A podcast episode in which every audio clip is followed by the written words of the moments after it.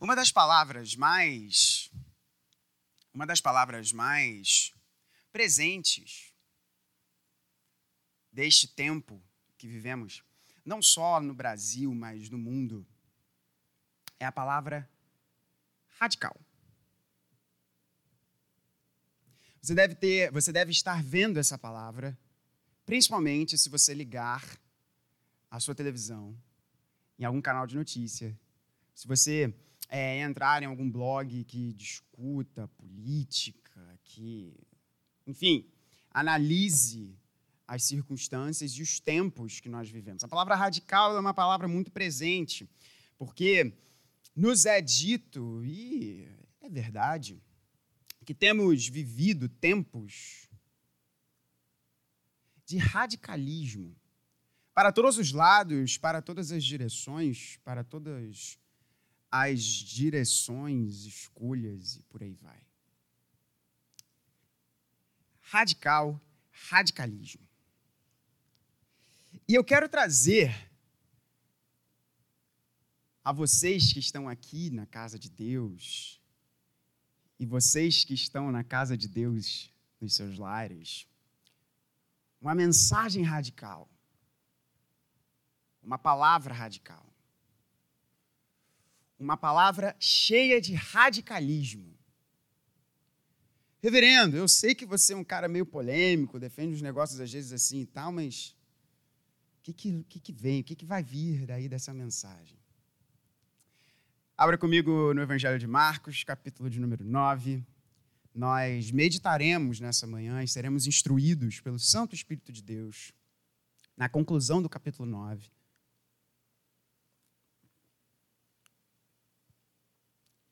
Numa mensagem muito radical do nosso Senhor Jesus. Mas eu quero que você pense no sentido da palavra radical e a gente já vai chegar lá. Mas antes, vamos mais uma vez pedir iluminação do Senhor, como fazemos dominicalmente nesse púlpito. E agora que eu falei isso, é, vocês sabem que eu sempre gosto de pensar nas coisas, né? Quão lindo e glorioso é pensarmos que que dominicalmente nós rogamos a iluminação de Deus, nós pedimos a iluminação de Deus, nós humilhamos a nossa inteligência para pedir que Deus fale ao nosso coração. Isso é lindo demais. Então vamos mais uma vez falar com Ele. Pai bendito, nós rogamos a Ti que o Teu Espírito continue a falar ao nosso coração nesse momento tão precioso em que a tua palavra está aberta, será lida, anunciada. E a nossa oração é que as muralhas que porventura nós tenhamos construído em nosso coração para algumas das duras realidades que serão aqui anunciadas sejam destruídas pelo teu espírito. Que a tua palavra fale ao nosso coração e que o nosso coração ouça. Dá-nos ouvidos para ouvir. Nós pedimos isso a ti por misericórdia, dá-nos ouvidos para ouvir. E que as palavras dos meus lábios e o meditar do coração da tua igreja sejam agradáveis na tua presença, pois confessamos que tu és o nosso Salvador, tu és a nossa rocha. Por Cristo Jesus. Amém. Assim diz a palavra de Deus, e eu peço a sua total atenção na leitura da palavra de Deus, a partir do verso de número 42 Assim, o nosso Senhor Jesus continua a dizer: E, se alguém fizer tropeçar um destes pequeninos que creem em mim, seria melhor para esse que uma grande pedra de moinho fosse pendurada ao seu pescoço e fosse jogada no mar. E, se a sua mão leva você a tropeçar, corte-a. Pois é melhor você entrar aleijado na vida do que tendo as duas mãos ir para o inferno, para o fogo que nunca se apaga, onde não lhes morre o verme, nem o fogo se apaga. E se o seu pé leva você a tropeçar, corte-o. Pois é melhor você entrar na vida aleijado do que, tendo os dois pés, ser lançado no inferno, onde não se lhes morre o verme, nem o fogo se apaga. E se um dos seus olhos leva você a tropeçar, arranque-o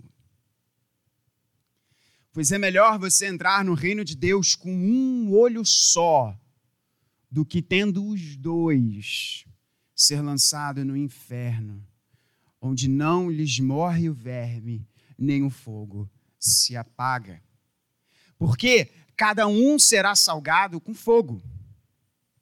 O sal é bom, mas se o sal vier a se tornar insípido, como lhe restaurar o sabor. Tenham sal em vocês mesmos e paz uns com os outros. Essa é a palavra de Deus e uau!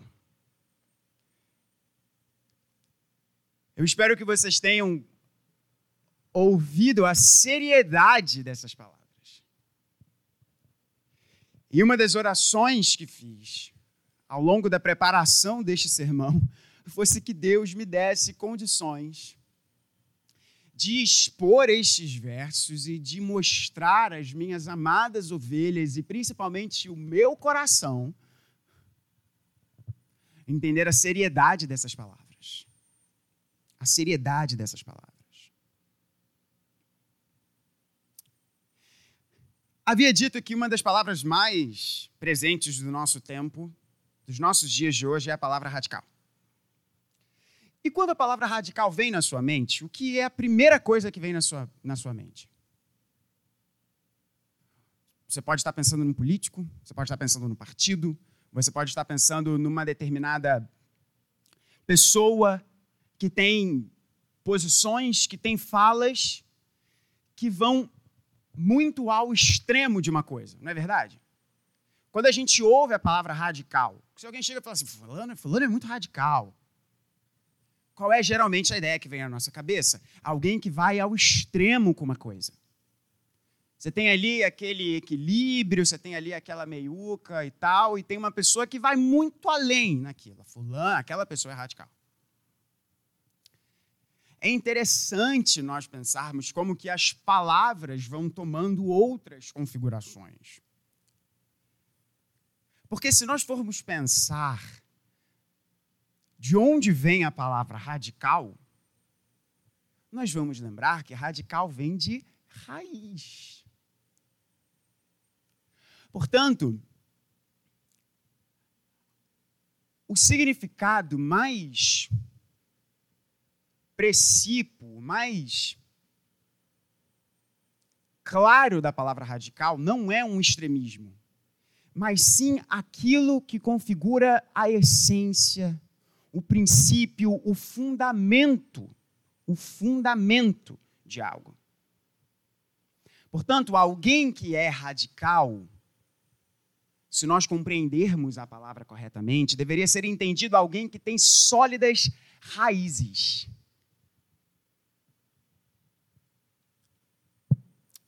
Jesus está ensinando aos seus discípulos nós vimos, e o capítulo de número 9 é um dos capítulos mais extensos do Evangelho de Marcos.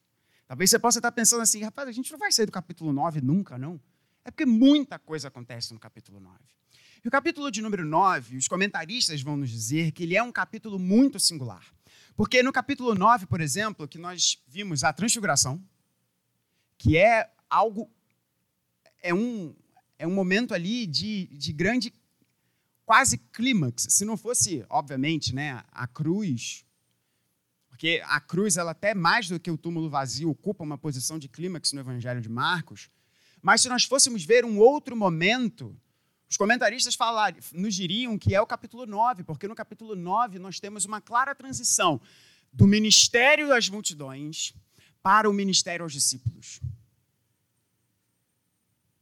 E a grande chave para marcar essa mudança foi algo que o nosso pastor muito bem nos trouxe. Eu falei com ele, eu falei assim, pai, eu nunca tinha parado para pensar na sutileza desse texto, e ele trouxe isso muito bem. Que quando Marcos nos diz que Jesus pergunta aos seus quem ele era.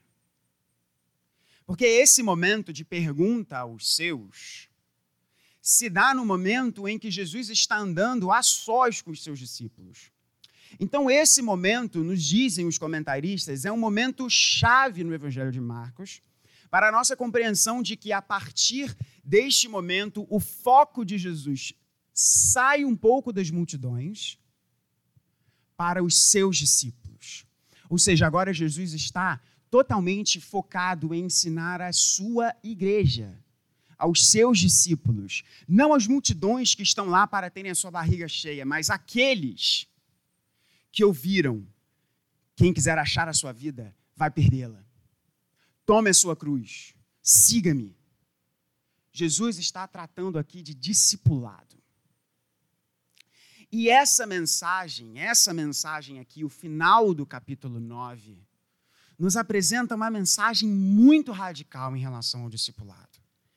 E eu fui, eu tentei ser preciso em relação a essa palavra para nos mostrar que o que está nessa raiz do discipulado. É isso que Jesus agora está preocupado em nos mostrar. Na raiz do discipulado está presente uma clara visão de quem é Jesus, e a transfiguração nos apresenta isso. Na raiz do discipulado está uma clara noção sobre a urgência da missão, e o exorcismo que Jesus realiza nos mostra isso. Na raiz do discipulado está uma clara noção de unidade evangélica, e foi sobre isso que o nosso pastor maravilhosamente bem nos trouxe na semana passada. E na raiz do discipulado, essa passagem irá nos mostrar um amor radical, uma pureza radical, um sacrifício radical e uma disciplina radical. Esse é o plano de voo da nossa manhã. Sobre isso que nós iremos falar. Eu fiz uma outra oração também. Eu pedi para Deus me ajudar com o controle do tempo. Nessa passagem, nessa mensagem.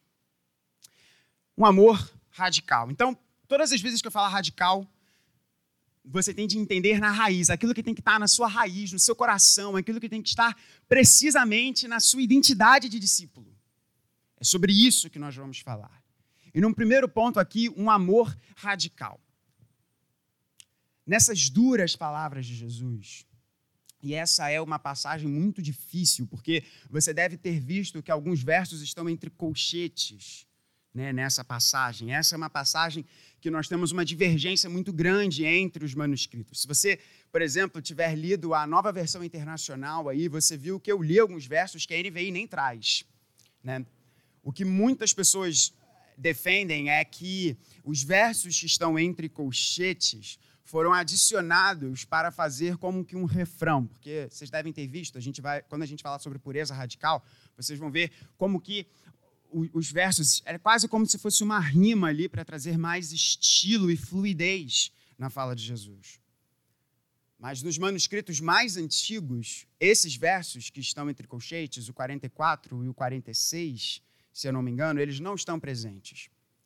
Mas você não tem nenhum prejuízo em lê-los, porque essa mensagem, essa, esse refrão, onde não lhes morre o verme nem o fogo se apaga, está presente no verso 48. Então a gente não tem nenhuma heresia aqui que algum escriba desavisado ou mal intencionado incluiu aqui. No verso de número 42, então, um, uma, um amor radical. Olha o que, que Jesus está dizendo. Se alguém fizer tropeçar um destes pequeninos que creem em mim, seria melhor para esse que uma grande pedra de moinho fosse pendurada ao seu pescoço e fosse jogado no mar. Não foi um guerrilheiro que falou isso. Foi o Senhor Jesus Cristo. Foi o Senhor Jesus.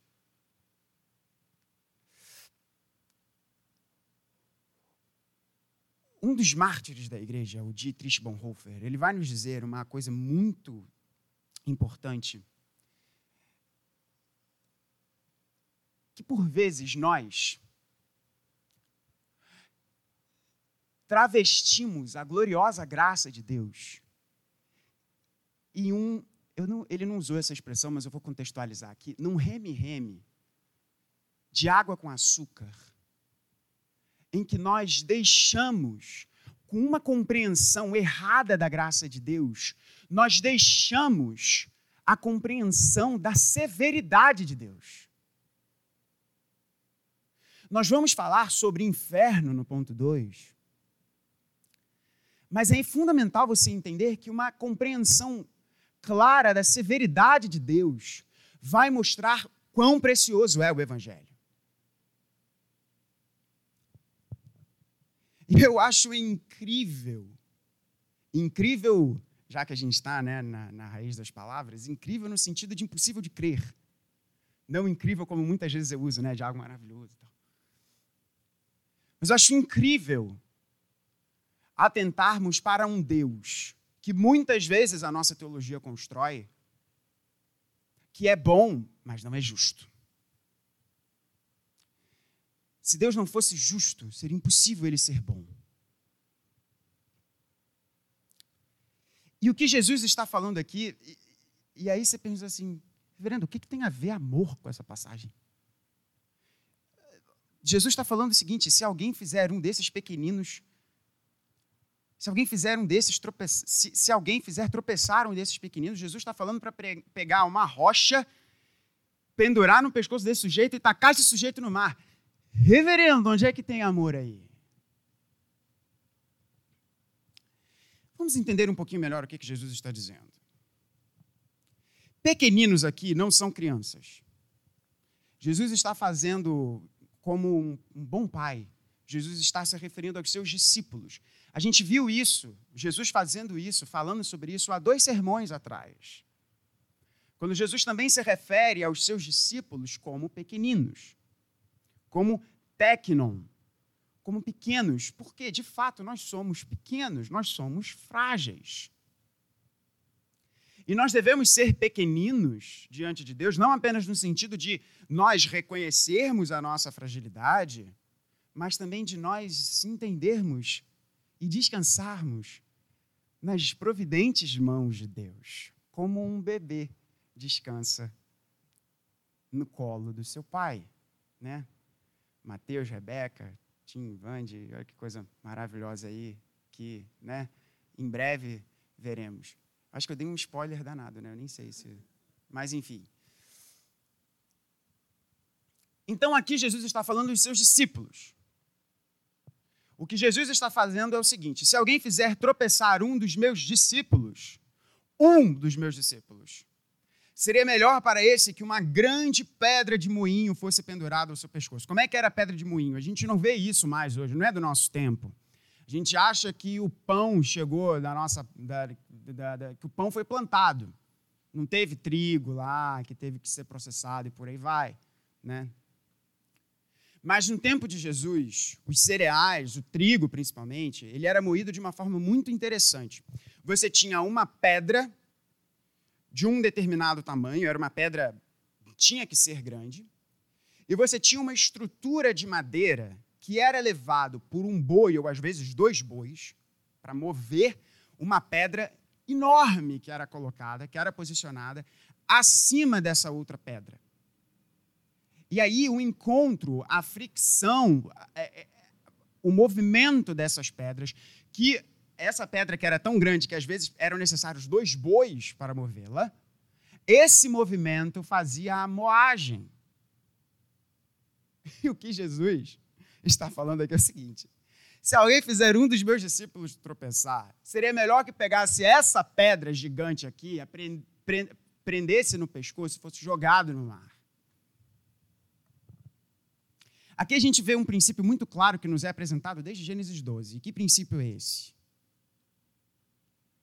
Eu vou deixar todo, toda a elegância teológica de lado, porque tem um nome bonito para isso. Mas é o lado mexeu com meu filho, mexeu comigo da união com Cristo. Abençoarei quem te abençoar e amaldiçoarei quem te amaldiçoar. Deus diz isso para o seu povo. Nós vemos muito claramente esse princípio ao longo de toda a Escritura. Nós somos chamados de a menina dos olhos de Deus. Isso é muito belo. A igreja é chamada de menina dos olhos de Deus. De modo que, se alguma coisa entrar nos olhos, vai incomodar muito o dono do olho. E o dono do olho não é nenhum pastor, é o próprio Senhor que está sentado no trono dos céus. Portanto, é muito sério o relacionamento que nós devemos ter com os outros irmãos. Por que, que eu falei isso de amor? Nossa cultura, extasiada, saturada pelas canções, pelas séries do Netflix e por aí vai, a gente tem uma compreensão muito deturpada de amor. Nós olhamos para o amor enxergamos o amor como uma relação de sentimento e consumo. Eu e Nina temos lido o significado do casamento do Tim Keller com a esposa dele, com a Kathy Keller. E é uma injustiça, porque todo mundo fala, o Tim Keller e a esposa. A mulher é sinistra. O livro, o livro tem muito mais a genialidade dela do que dele, né? Palavras do próprio mestre Yoda, Tim Keller. E eles falam muito claro, a primeira parte do livro, então, é muito sobre como que nós temos uma compreensão equivocadíssima do amor. Porque o amor bíblico não é uma relação de consumo, o amor bíblico é uma relação muito mais de serviço. E deixa eu falar uma coisa para você.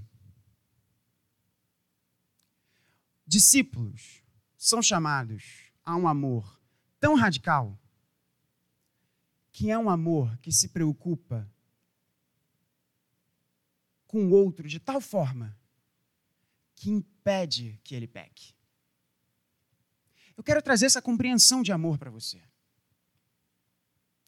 Você ama tanto quem você diz que ama, a ponto de se preocupar se esta pessoa está pecando ou não. Nós precisamos deste tipo de amor. Discípulos precisam deste amor radical. Deste amor que serve tanto, que se preocupa tanto, que a vida espiritual do outro está em primeiro lugar. Não uma relação de consumo, não uma relação de quão sexualmente você consegue me satisfazer, não uma relação de quão financeiramente você consegue me satisfazer, não uma relação de quantos amigos e pessoas você pode me apresentar, mas uma relação de eu te amo tanto que eu me preocupo com o seu coração me preocupo com a sua alma. E a severidade de Deus em relação a isso é um grande alerta para nós. Porque, do contrário, melhor seria que uma pedra estivesse amarrada em nosso pescoço e fôssemos atirados ao mar, do que fazermos um dos discípulos de Jesus pecar. É necessário que eu e você olhemos, principalmente, eu quero trazer isso principalmente no convívio mais próximo da nossa família, principalmente para marido e mulher cristãos, pais e filhos cristãos. Enxergue quem divide os lençóis com você, quem divide a mesa com você no café da manhã, como discípulos de Cristo. E Jesus chama você e fala: vem cá, você que é meu discípulo, porque essa mensagem para os discípulos. Melhor seria para você, meu discípulo, colocar uma pedra. Está vendo esse boizão aqui mexendo nessa pedra? Eu me preocupo tanto com a discípula, com o discípulo que está no seu convívio, que se você fizer ela tropeçar, fizer ela tropeçar, seria melhor você colocar uma pedra no seu pescoço e se atirar ao mar. Nós já veremos como que a graça funciona nessa relação aqui. Mas esse é o alerta de Jesus. Então, um amor radical, um amor que é tão radical, que é tão precioso nesse relacionamento entre discípulos. Jesus se preocupa tanto com a sua igreja que fala para os seus discípulos: não façam outro discípulo pecar. E eu quero dizer mais um ponto aqui antes de nós irmos para o segundo ponto, que vai ser o mais extenso dessa mensagem. Isto tem que trazer uma espinha, tem que trazer um fio na espinha sobre nós, pastores sobre nós, líderes, seminaristas, líderes de ministério. Porque eu fiz esse corte para falar de família, a relação mais próxima, mas e nós que estamos com a palavra de Deus aberta, ensinando para muita gente, anunciando as coisas de Deus, respondendo perguntas que nos são feitas? Será que nós não estamos fazendo discípulos de Jesus? tropeçarem. Ai de mim, que Deus me livre disso, que Deus nos livre disso. Um amor radical. Os versos de número 43 até o verso de número 48 vão nos apresentar uma pureza radical. Uma pureza radical. Se Deus, em Cristo, diz aos seus discípulos: amem de forma radical, do contrário, é isso que vai acontecer. Nos versos seguintes, Jesus sai do mar e vai para o fogo. Verso de número 43. E se a sua mão leva você a tropeçar, corte-a. Se o seu pé leva você a tropeçar, corte-o. Se um dos seus olhos o faz tropeçar, arranque-o. Vocês viram como que o tropeçar aqui se repete, né? Tropeçar se repete aqui três vezes, tropeçar também está na primeira parte. A palavra tropeçar aqui, o, o, o, a palavra que foi utilizada aqui por Marcos, que Jesus utilizou, é, são variações do substantivo e do mesmo verbo que é o verbo escandalizo, que veio dar na nossa palavra escândalo. Hoje eu estou cara das palavras, né? Explicar as palavras. A palavra escândalo, quando a gente ouve a palavra escândalo, o que, que a gente imagina? TV Fama, né? Fofoca e tal. Foi uma coisa, um escândalo isso daqui, alguma coisa assim, uau e tal. Esse não é o significado dessa palavra originalmente. A palavra escândalo, os comentaristas vão nos dizer que ela está muito mais relacionada à armadilha do que um tropeço propriamente dito. Porque perceba como é diferente, como traz toda uma cor diferente. De armadilha para algo que você está andando lá e, opa, tropeçou. A armadilha é algo que alguém preparou, que teve ali um tempo investido.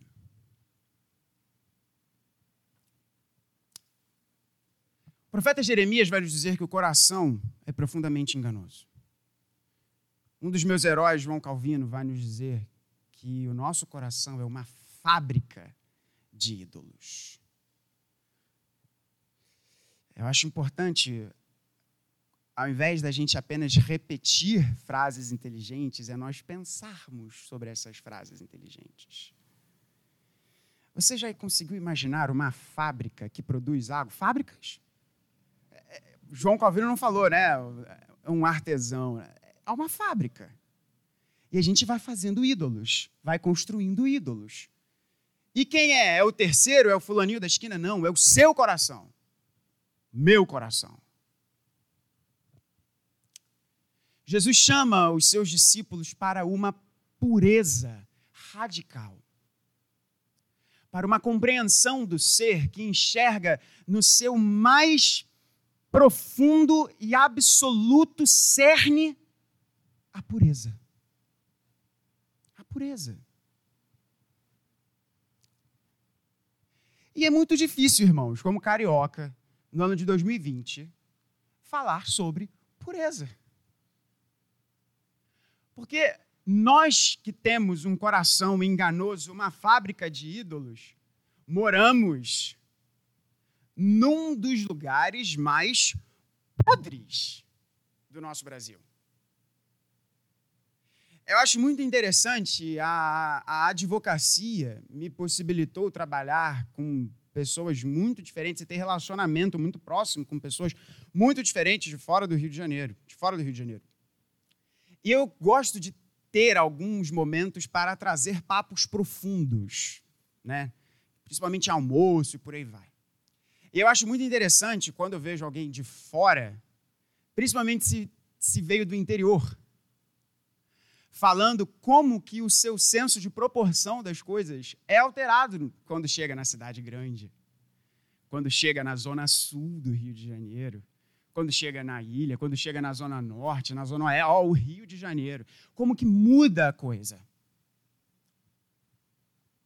Uma análise muito interessante para você fazer. Será que o que os nossos olhos veem hoje nas séries, nossos, não estou falando de vocês, eu estou falando nossos. Que os nossos olhos veem hoje não seria considerado como pornografia, talvez uns 60 anos atrás? Mas nós não podemos cair no engano de achar que a palavra de Deus muda. O nosso senso, a gente está tão com os pés numa cultura que não liga para a pureza, principalmente a cultura carioca, que o nosso entendimento fica completamente cauterizado. Eu tenho certeza que se nós chegássemos para os nossos irmãos em Cristo Jesus de uns 60, 70 anos atrás, e eu não estou falando de uma atitude farisaica, todas essas coisas que a gente costuma começa a falar, né? Ah, não, mas fulano está sendo muito farisaico, fulano está sendo muito... Pô, peraí, como assim? É o nosso coração podre falando. Justifica aí o seu gosto de ver tal coisa. Encontra aí um argumento para possibilitar o que você quer fazer de errado. Vai, rápido. Eu tenho certeza que se nós conversássemos com os nossos irmãos de tempos atrás, eles iriam chamar o nosso coração à disciplina. Nós não nos importamos mais com a fofoca, não nos importamos mais com o que os nossos olhos veem de corpos alheios. Nós sequer nos importamos com os sites que a gente acessa, muitas vezes. Palavras duras, palavras duras de Jesus nos chamam a mensagens duras. Se algo não é permitido no céu, não tem de ser permitido no meio da igreja. Reverendo, isso é duro demais de ouvir. É o nosso Senhor Jesus que nos diz isso. Nós, a igreja, nós precisamos que a bandeira da pureza esteja colocada sobre nós. No agosto de Deus, em Tiago, grande amigo meu, reverendo Ricardo, nos trouxe uma fala muito interessante e eu quero repeti-la. Ele disse que, e quando ele falou isso, eu também me identifiquei demais, porque assim como o Ricardo, o Ricardo também já entrou no seminário tendo né, a, a, a sua a sua profissão, a sua, ele, assim como eu, ele também é bivocacionado. E o Ricardo comentando aqui no púlpito, e ele falou sobre isso em outras conversas conosco, ele ia para os lugares, ele contou aqui, talvez você possa lembrar, que ele ia aos lugares, as pessoas sempre falavam para ele, mas, cara, você é crente? Pô, você é tão diferente. E no primeiro momento ele achava aquilo bacana. Pô, legal, estou mostrando o evangelho. Estou mostrando para essas pessoas que os evangélicos não são como elas acham. E aí ele foi dizendo que ele começou, e aí ele disse que ele começou a ouvir isso de todas as pessoas que conviviam mais ou menos com ele. Aí ele falou: peraí, tem uma coisa errada aqui. Se todo mundo que eu convivo fala que eu não pareço crente, tem alguma coisa errada. E de fato, tem muita coisa errada. Jesus é claro aqui de forma clara. Se a sua mão leva você a tropeçar, corte. Se, os seus pés, se o seu pé leva você a tropeçar, corte-o. Se um dos seus olhos leva você a tropeçar, arranque-o. Jesus não está chamando a sua igreja a uma mutilação coletiva. É evidente que não. Jesus está falando de algo muito mais profundo e sério aqui. É que vale a pena o discípulo se atentar para a seriedade do pecado. Porque o pecado é tão sério que ele leva ao inferno. Essa mensagem está presente em todos esses versos aqui. É melhor você tirar isso da sua vida do que estar completo e ir para o inferno, para o fogo que nunca se apaga. Jesus fala aqui de mão, de olho e de pés. Coisas muito importantes, coisas valiosíssimas. Mas a fala de Jesus para os seus discípulos é, para nós, discípulos de Jesus, é: se isso é armadilha para você, arranca isso da sua vida. Do contrário, o destino é o inferno. Que inferno é esse? O inferno aqui que nos é retratado como um fogo que nunca se apaga, onde o verme não morre. Que palavras duras do nosso Senhor Jesus. Deixa eu trazer algo para a sua atenção. Você sabia que todos os autores bíblicos somados não chegam perto da quantidade de vezes que o Senhor Jesus falou sobre o inferno? Não há ninguém mais na Escritura que fale tanto sobre o inferno como o Senhor Jesus.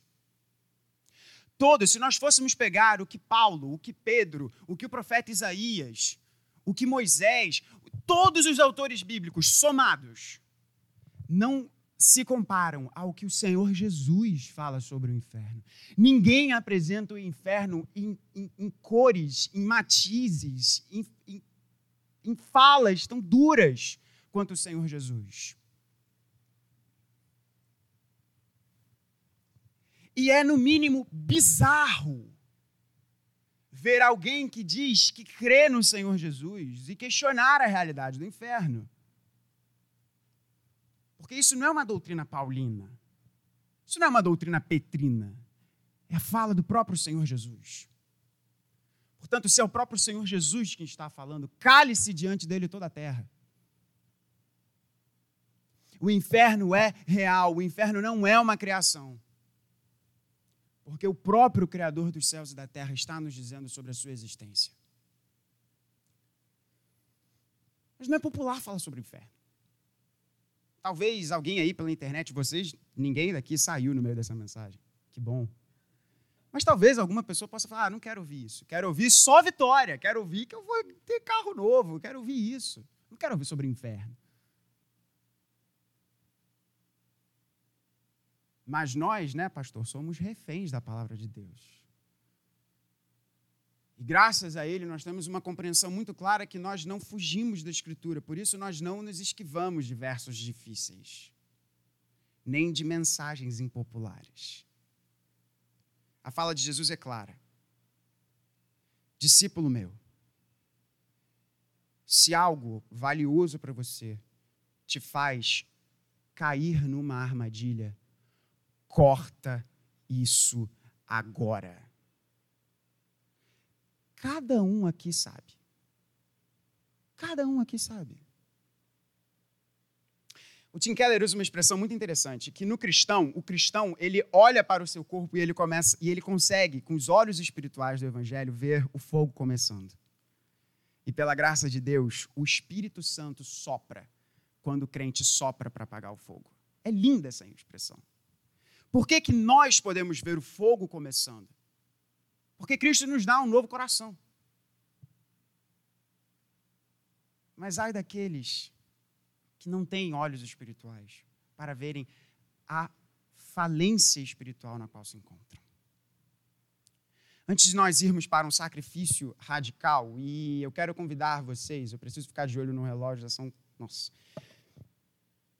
eu vou explorar um pouco mais esses três pontos que eu vou trazer aqui sobre por que a compreensão do inferno é necessária no eco dessa semana.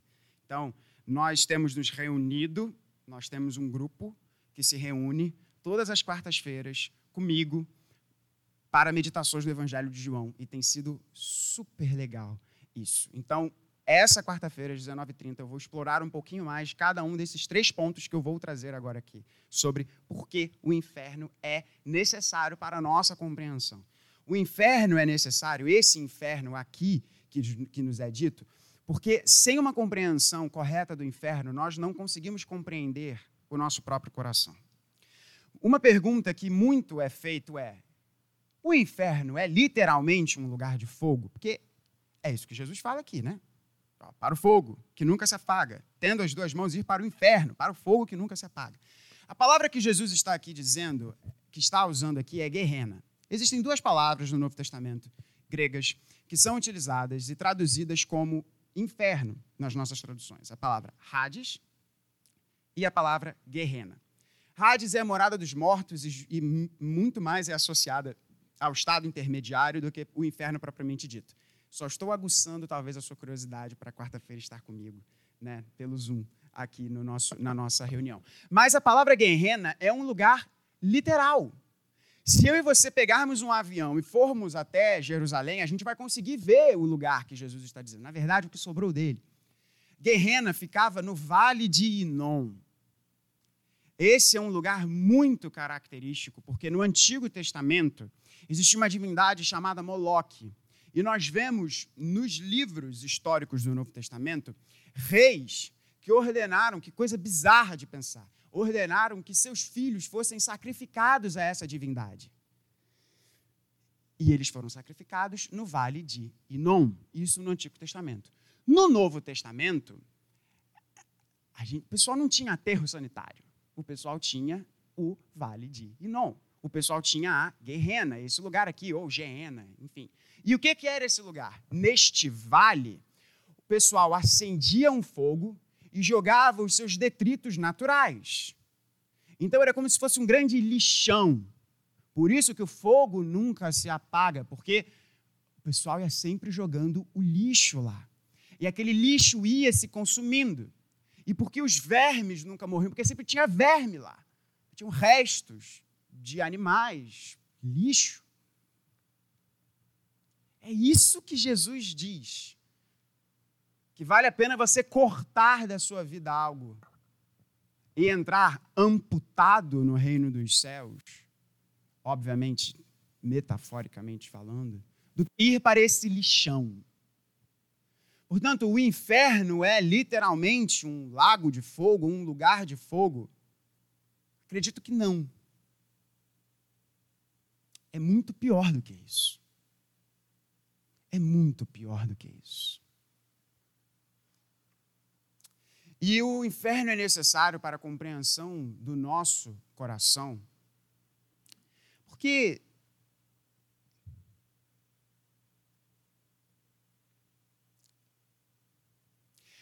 o que é pecado? Pecado é errar o alvo. E aí a nossa mente legalista acha que errar o alvo é você cruzar uma fronteira de alguém que estabeleceu, esse alguém sendo o próprio Deus. Então, a nossa mente legalista enxerga como o errar o alvo, violar um comando. Mas esse entendimento ele é muito superficial. Um filósofo cristão, que praticamente é impossível de entender qualquer coisa que ele escreve, mas isso deu para entender, que é o Kierkegaard, ele, numa das suas grandes lutas sobre a sua fé, sobre a presença de Deus, o controle de Deus e a realidade do seu coração, ele vai nos dizer, e essa visão é muito correta e muito mais bíblica do que uma mera relação legalista, que pecado é quando eu e você construímos a nossa identidade em algo ou alguém que não o próprio Deus. Para para pensar nisso é construirmos a nossa identidade em algo ou alguém além do próprio Deus.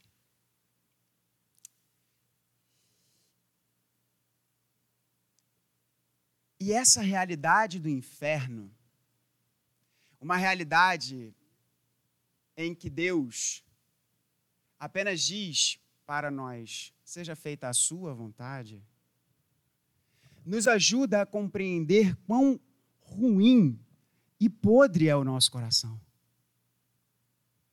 Porque nós construímos a nossa identidade o tempo inteiro em várias coisas. Se você perdesse o seu emprego agora, hoje, saindo aqui, seu celular começa a tocar, é teu chefe, sua chefe. Ele chega e fala assim: irmão, não quero mais ver você. Você está demitido. Você iria conseguir viver bem ou aquilo ia te destruir? Percebe? Eu não estou dizendo ficar preocupado com como pagar a conta. Eu estou dizendo destruir. O seu emprego é aquilo que, quando você coloca a sua cabeça no travesseiro, o teu senso de confiança, de valor vem. Eu sou um advogado. Eu sou um médico. Eu sou um professor. Eu sou um engenheiro. Eu sou um vendedor. Eu tenho destaque, eu tenho isso, eu tenho aquilo. Se o seu marido ou a sua esposa chegarem para você ou seu namorado, sua, enfim, e fala: acabou entre nós. Você vai ficar triste como a quebra de um relacionamento sempre tem de nos fazer? Ou você vai querer se matar? Como muitas vezes eu já ouvi pessoas na faculdade falando para mim. Vontade de se matar por conta da quebra de um fim de um relacionamento. A pergunta, portanto, é onde está, onde está sendo edificada, construída a sua identidade, a sua compreensão do ser, de quem você é, o que faz, o que faz Gabriel ser Gabriel. Se não for o fato de ser um filho de Deus, criado por ele para a sua glória, como um grande display da sua maravilhosa beleza, justiça, santidade, valor, se for o fato disso ou daquilo outro, isso é pecado. Portanto, a realidade do inferno nos mostra como que o nosso coração é mau. Porque o nosso coração, fora do evangelho, não quer construir a sua identidade em Deus, mas quer construir a nossa identidade em qualquer coisa. O evangelho também é necessário para vivermos em paz no mundo. O evangelho é necessário e a compreensão do inferno é necessária para que nós vivamos em paz no mundo. Verando, como assim? A compreensão do inferno é para você ter paz no mundo. Só a compreensão de um Deus justo é capaz de quebrar o interminável ciclo de violência e retribuição que a humanidade vive desde Gênesis 4. Só o Evangelho que nos apresenta. E o Evangelho, gente, a gente precisa lembrar. Por que, que o Evangelho é boa notícia? O Evangelho é boa notícia porque o inferno existe.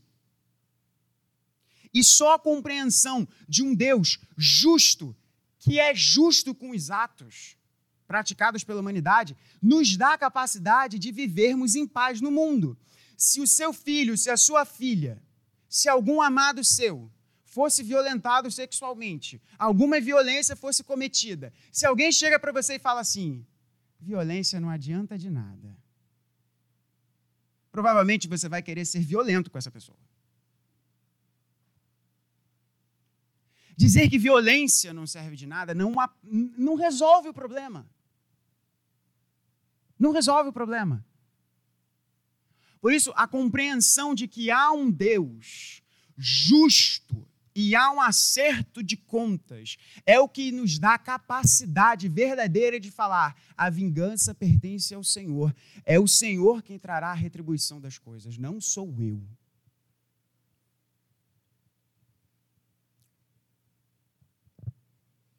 E em terceiro ponto, para nós caminharmos, os dois pontos finais são muito céleres e se acompanham.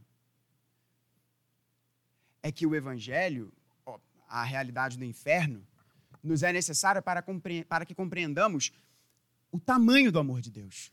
Porque Cristo na cruz, quando disse Elohim, Elohim, lama sabachthani, Deus meu, Deus meu, por que me desamparaste? Ele estava sofrendo o inferno.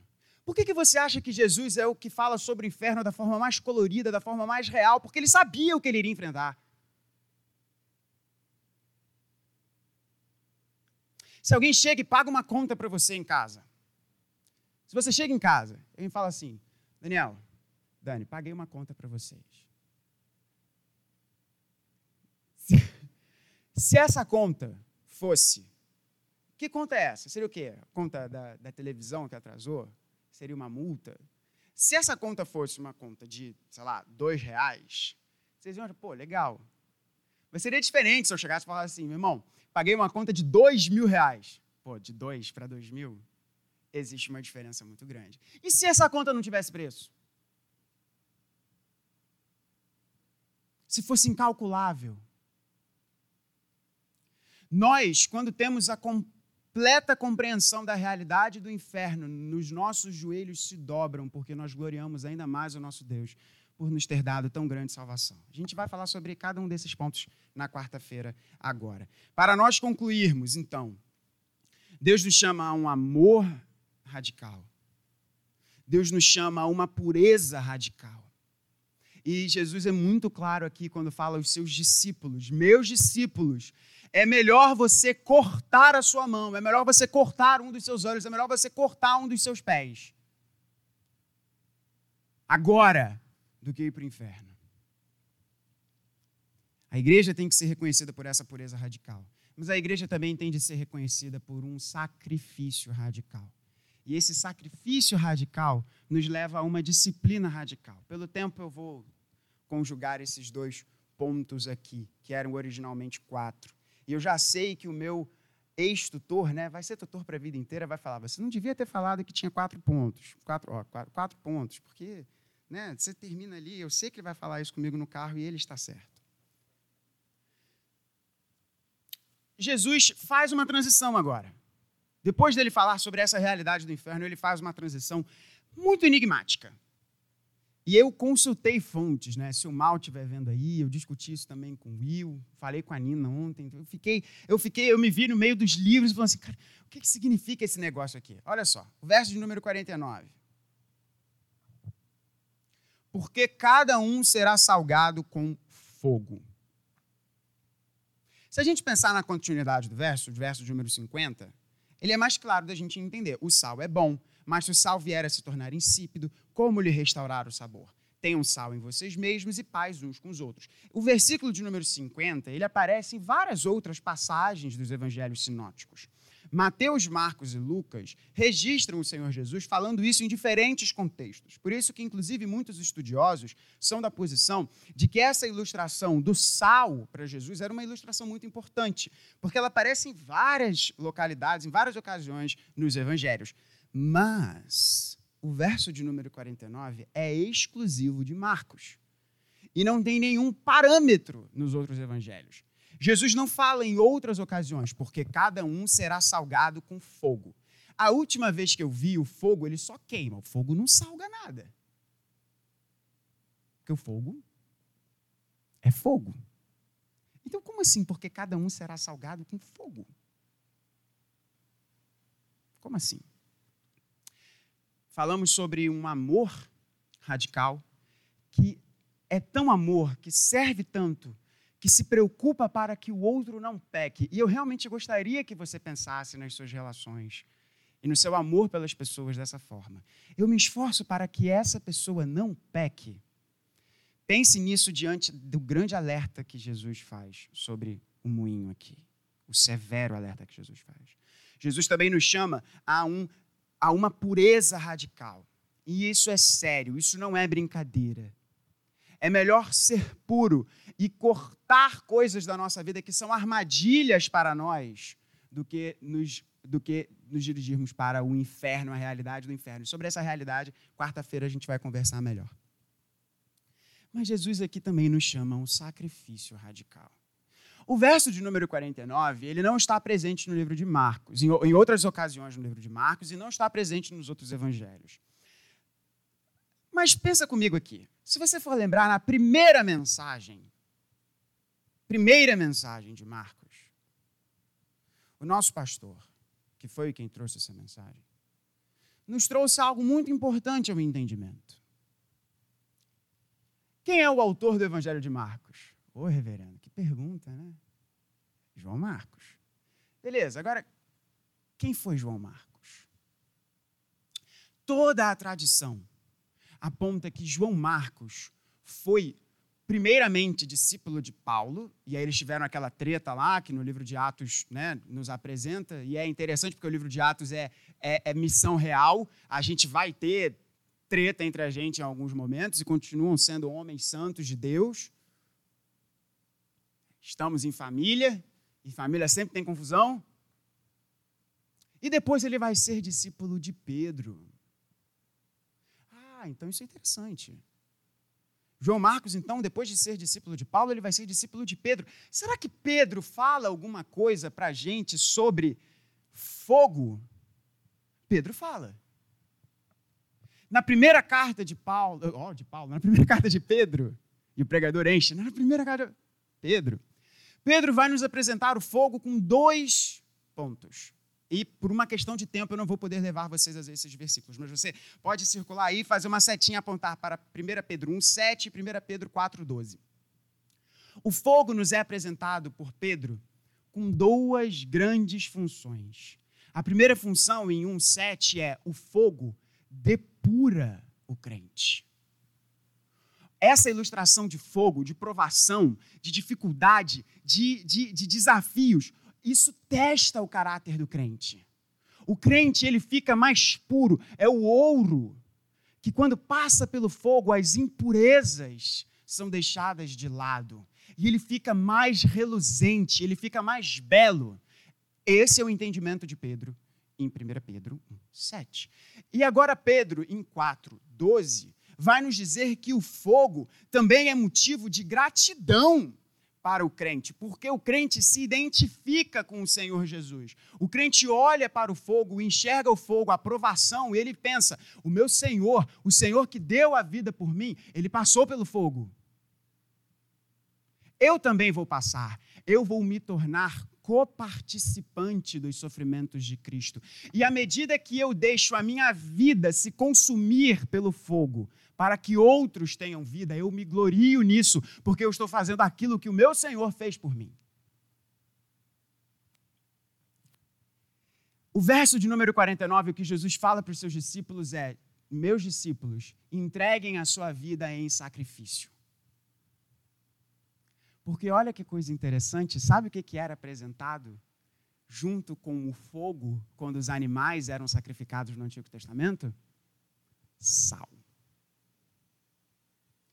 O livro de Levítico nos diz que todo sacrifício, se fosse boi, se fosse ave, se fosse cordeiro, sempre era, era, era o churrasco, né, Luiz? Fogo com, com sal grosso ali, né? E Deus dizia que, é, o livro de Levítico diz que Deus gosta do cheiro da fumaça, então me perdoem, meus irmãos vegetarianos. O sal era apresentado com o sacrifício. E é aqui o que Jesus diz: porque cada um, cada um quem dos seus discípulos, cada um será salgado com fogo. Nós entregamos a nossa vida com, em sacrifício a Deus. E só dessa forma a gente não perde o sabor. Quando nós temos a compreensão de que a nossa vida é um sacrifício a Deus, a gente não perde a nossa função. O sal não era o sal que eu e você temos na nossa cozinha refinado.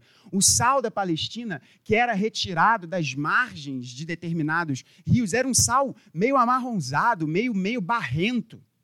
E era o sal junto com terra, com várias coisas. O que Jesus está dizendo é o seguinte: esse sal aí, se o sal que a gente chama de sal, o sal perde os seus cristais salínicos, ele vai só virar barro. Sabe como eu e você na nossa vida não viramos barro quando a gente compreende que a gente não está aqui de passagem? Quando a gente compreende que a nossa vida é um sacrifício com fogo e sal a Deus. Assim como Jesus foi por mim e por você. Reverendo, eu não amo com esse amor puro que você falou. Eu não sou puro com essa pureza radical que você falou. Eu não tenho entregue a minha vida em sacrifício a Deus. E agora, quem irá me defender? Já diria Chapolin Colorado. O único que pode nos salvar desse lago de fogo é aquele que, por mim e por você, na cruz, experimentou esse lago de fogo. Trocou de lugar conosco serviu a nós, serviu a nós para que agora eu e você possamos servir a todos aqueles que estão ao nosso redor. Que Deus nos abençoe. Eu peço perdão a vocês por essa mensagem super extensa.